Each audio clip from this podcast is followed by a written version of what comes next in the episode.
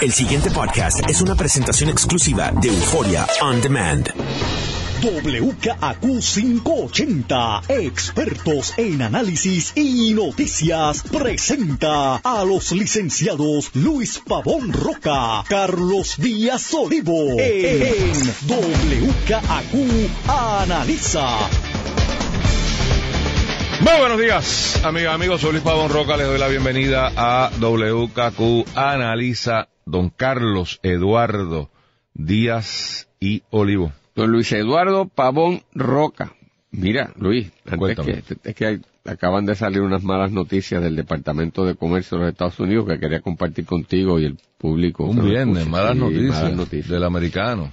¿Qué pasó? Dice que el Producto Doméstico Bruto de Estados Unidos aumentó a una tasa anual de 4.1% en el segundo trimestre de este año, de 2.2 que había estado en los primer, en el primer trimestre. Sí, porque es una mala noticia. El gasto del consumidor, ese que han estado comprando, lo que significa que se sienten animados, aumentó en un 4% y las exportaciones aumentaron en 9.3%, en parte impulsada por cargamentos de, soya, que está atado a la política, y aquí es que viene, del presidente, política comercial del presidente Trump.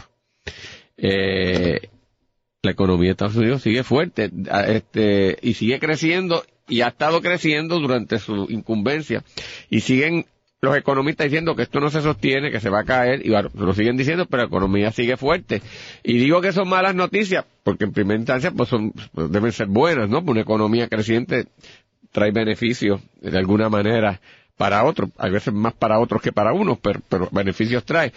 Pero mientras la economía esté así, Luis, Donald Trump sigue fuerte y seguirá haciendo barbaridades, cada vez nos, sabe, nos dejará eh, pasmado de las cosas que hace y de las eh, políticas internas e internacionales que, que adopta, pero si esa economía sigue así, a nadie, le, sabe, el público norteamericano no, no, no va a poder coagular unos elementos que permitan tumbarlo con facilidad, ¿viste? Así que me, asusta, me da susto. Te da susto. Yo, o sea, obviamente una economía eh, positiva eh, le conviene al incumbente cuando menos daño no le hace. Sí. Pero yo no estoy seguro de que eso sea producto de las políticas públicas. necesariamente, estoy de acuerdo. Pero estoy de acuerdo contigo de que la gente como tal no se siente compelida a salir corriendo a votarle en contra a alguien, que es lo que usualmente pasa en tiempos de crisis. que pues, el, que está sácalo y por dentro nuevo. No, que no sé decirle, olvídate, ponlo, porque no puede, le suena familiar. No puede ser peor de lo que tenemos. Después, averiguamos que sí, pero de aquí a allá este, nos sentimos cómodos. Mira, Carlos, yo quería hacer un breve comentario sobre, porque se, se quedó con, es que... ¿Dónde se quedó? Este, se queda en el tintero, o sea, eh, hay tanta crisis en el país que, que a veces se, se queda un montón de cosas porque hay que escoger la crisis más, más, más crítica, ¿no? Pero me preocupa el tema este de los muertos, no, no me preocupan los muertos, ya, ya el tema es muertos, muertos, muertos ya, ya es casi, ya, se no importa lo que pase, han hecho un reguero tan grande con eso que, que, no hay forma de resolverlo. Pero cuando salió el informe de Harvard y, y alarmó, alarmó a los que se dejaron alarmar, porque todos sabemos que, que la, son más de 64. Vamos, yo no sé cuántos son, pero ciertamente el que afirme que es un 64 es un tonto de capirote, incluyendo el que lo afirma ahora mismo. Eh, y el gobierno en aquel momento dijo, y los fotutos del gobierno, no, lo que pasa es que nosotros hemos contratado a George Washington University, yo estudié allí, así que conozco la institución, y, esa gente nos va a rendir un informe de verdad. De hecho, hubo gente que, inclusive atacó a Harvard y se mofó de Harvard. Y le buscaban las cuatro patas a los investigadores y que si no era Harvard nada porque era el otro, que si era el otro, que si era el otro que yo creo que, cada cual. no, bueno, pues, pues, estaba publicada una, una publicación de la, revista de, la revista de Harvard, no significa que tiene que ser y gente. y de New England. Claro, eh, una revista académica que recoge de todo. De todos lados. pero, o sea, pero, pero hay unos criterios importantísimos para publicarlo, o sea que eso no le quita mérito. No era, eso, era una, unas críticas de, de fotuto, vamos. Eh, Y se dijo en aquel momento, no, no, es que el gobierno contrató a Georgetown y, alegadamente le dieron 300 mil pesos a Georgetown. Esta semana Georgetown informa que ellos no van a poder eh, dar un número porque para lo que lo contrataron, dice Georgetown, yo no he visto el contrato y no creo que lo hayan publicado, es para hacer el modelo de estudio, o sea, como que la, un triage, esto es lo que habría que hacer.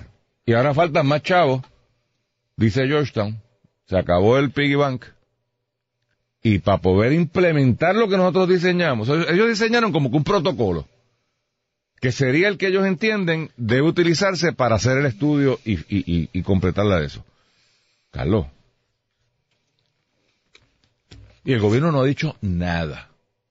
Claro, ha estado inmerso en la crisis de energía eléctrica de la vista de Washington del 25 de julio, de la juez de aquí y de allá pero a mí me parece un escándalo. Parece que tú dijiste Georgetown o George Washington. George Washington. Te confundiste en un momento, me dicen que... Ah, ok, pues no, pues, pues, pues, que el récord refleje que me refiero a George Washington G. Yo no me di cuenta. es posible, es posible, porque cuando lo fui a decir la segunda vez me parece que mi mente dijo, y dijiste ahorita Georgetown, así que es posible que la persona tenga eh, toda la razón. No, estoy hablando de George Washington University, en Foggy Bottom, Washington, D.C., alrededor de la calle 14 de la K a la M. ¿Verdad? Ya que piden precisión, pues vamos a darle precisión. Eh, Ahora no te acuerdas de Dorado cuando sale, pero exacto, pero, de, eh, pero de aquel tiempo Este, Carlos, o sea, ¿cómo es posible? O sea, no, ¿nos sonrojamos o nos indignamos con la guagua de 249 mil pesos o 245 mil pesos? Y aquí, o alguien está mintiendo, o esto es un acto de irresponsabilidad fiscal tremenda.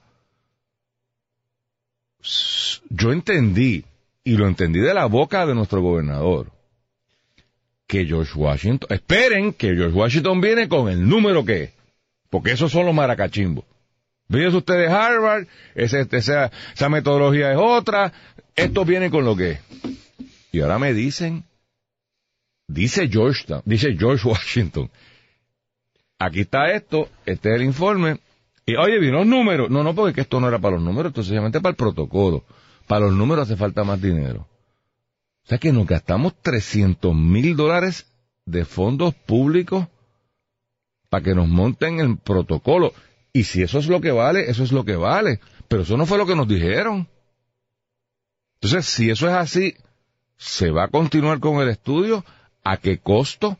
Se le va a pedir a George Washington que devuelva ese dinero porque no fue para eso lo que se les contrató. O sea, yo, y de nuevo, no oigo explicación alguna. Si la dieron, no está en ninguno de los medios que yo reviso, que son todos.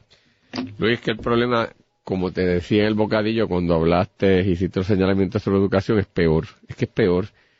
Eh, y ayer yo oí al gobernador que le hicieron una, reaccionando a las preguntas que le hicieron de por qué no asistió allá a la vista ante el Comité de, Energía y Recursos Naturales de Bishop. Ay, bendito. Y, no, articuló una lógica que, que, la tiene, ¿no? ¿Verdad? En el sentido de que, bueno, no, pero, pues reaccionando a, a, las propuestas de que se federalizara y que la Junta fuera nombrada no por, por el gobernador, sino por otro, por algún eh, eh, por alguien, aunque sea el gobierno federal, qué sé yo, pues eso no está definido. Y él muy bien dijo, mire, es un absurdo, esto es como, como, como un elemento que es fundamental para el desarrollo económico del país, va a estar vinculado a la política pública, eso no puede ser. Eh, además yo no iba a ir a una vista sin ese sentido, etcétera. Muy bien, donde faltó el respeto. Pues yo oigo al gobernador, y el gobernador, en esa situación y en otra, habla, y él dice una cosa que alguna lógica tendrá pero como en abstracto, porque al otro día las cosas siguen como están, porque en energía eléctrica dime tú qué se ha hecho para asegurarnos que esa entidad opere de ahora en adelante de conformidad al desarrollo económico que queremos, qué, se, medidas inmediatas están tomando, porque ya, ya lleva un tiempito, incluso pasado del huracán, para reforzar el sistema, para construir las nuevas plantas que se están haciendo, eh, ¿Qué se está haciendo, por ejemplo, en educación? en donde se están comenzando a cerrar escuelas, eh, hay unos problemas de colocación de maestros, no, se sabe la posición oficial. ¿Qué está pasando con ciencia forense? Pues que sigue la noticia y dice que se controla, pero al otro día vuelve la noticia. Acaba de pasar nada. Eh, y tú vas renglón por renglón, Luis, y el gobernador habla y dice que se está haciendo y no se está eh, haciendo nada. Los fondos federales que no acaban de llegar, que están comprometidos. O tú te das cuenta que tienes un gobernador que él de verdad se cree que hay, articulado una política pública y que las cosas se están atendiendo y habla solo. Habla solo, porque no hay nadie que le dé seguimiento, ni supervise, ni ejecute, ni se asegure de lo que hay. Eh, y, y déjame decirte, la cosa es más asustante aún. Porque hay personas, y yo creía que esto no había sido advertido, pero hay personas cercanas que le dicen, esto está así, haga esto porque va a explotar, y sigue como en Bavia. En Bavia. Eh, y, le dice, esto está aquí, va a explotar. hay, hay un problema, y, y, te traigo esto, y lo ato con todas las cosas que tú has ido señalando en la mañana de hoy. Hay un problema muy serio, muy serio en la gestión administrativa del gobernador, que si ya no puede reformar ¿verdad? Problemas mayores que estamos viviendo y, y, salvaguardar la imagen de su, de su gobernación. Por lo menos que haya un mínimo funcional.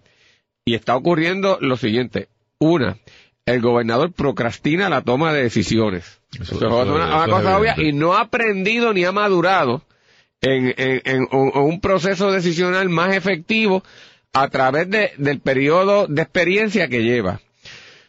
Es decir, todos cometemos errores. Y si tú eres joven y si no has estado expuesto en gerencia pública ni, privada previamente, pues ciertamente hay unas cosas que no tienes marcos de referencia más allá de lo que puedo hacer de tu lectura o de la que la gente te diga. Y comete errores. Yo estoy dispuesto a aceptar, Luis, y a entender los errores que se pueda cometer el gobernador, pero no puedo aceptar, ni él puede dar por bueno, Luis, que año y medio después ese proceso decisional gerencial siga cometiendo el mismo error porque el ser humano, y además el ser humano responsable, y, en esa parte yo creo que él genuinamente intenta ser responsable, eh, aprende y trata entonces de superar ese error para que no se cometa con posterioridad. Pero ese proceso decisional, Luis, sigue siendo un proceso absurdo, procrastinante y, lejos de atender y anticipar las crisis, las exacerba. Segundo lugar, Luis, aun cuando la directiva no hay no hay chief of staff. El gobernador no tiene chief of staff, no hay un secretario de la gobernación, no hay un ejecutor, no hay un látigo, no hay un supervisor. Entonces, hay un problema muy serio. Tiene de interino ahí, y aparentemente va a ser una mogolla, a Luis Gerardo Rivera Marín, que es un tipo encantador, porque él es una gran persona. Desafortunadamente para esa posición, no me parece que Luis Gerardo tiene las estructuras ni políticas ni gerenciales administrativas para poder lidiar con el monstruo de unos jefes de agencia que andan al garete, que siguen sin instrucción y con un gobierno desordenado. Y mucho menos lidiar en la fase política con Tomás Rivera Chat, que ya públicamente ha dicho que no lo respeta. O sea que tiene un problema práctico que no tiene nada que ver con, con los elementos positivos que verdad que adorna su persona y del cual tú, y yo creo que o sea, tú compartes creo sí, impresión de que es un, tipo a quien uno verdad hasta cariño le coge, o sea, que no lo, lo conozco desde antes, pero, pero otras personas que no lo nadie, nadie te habla de, de, Luis Gerardo como una mala persona porque ciertamente no lo es. Yo lo conozco hace 8 o 10 años. por eso, ¿no? parece buen tipo.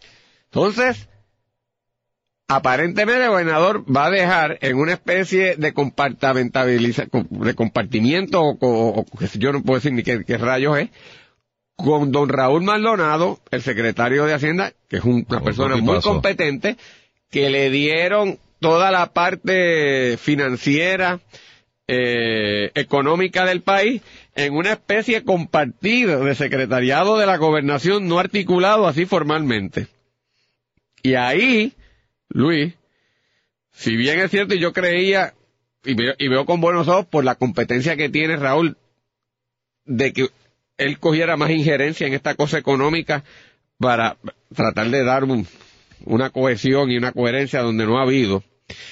Eh, yo no veo cómo dos personas ejerciendo simultáneamente en la mente del gobernador la función de secretario de la gobernación va a poder llenar ese vacío de falta de ejecución y de supervisión, porque lo que va a pasar es que ahora, al haber dos, nadie controla nada y ningún jefe de agencia está sujeto a supervisión, porque dice yo hablé con Luis o yo hablé con Raúl o yo acá de esto y, y, y el otro no tiene injerencia sobre el otro y, y ya que el problema existía, va a ser cada vez peor, peor. Y el gobernador, tú lo ves cuando habla Luis, y lo interesante es que el gobernador, tú lo notas ilusionado. él, se entusiasma. Él de verdad anda perdido en otro mundo. Él juega y, y, entonces lo que hay es un desmadre que te explica todas estas cosas que están sucediendo.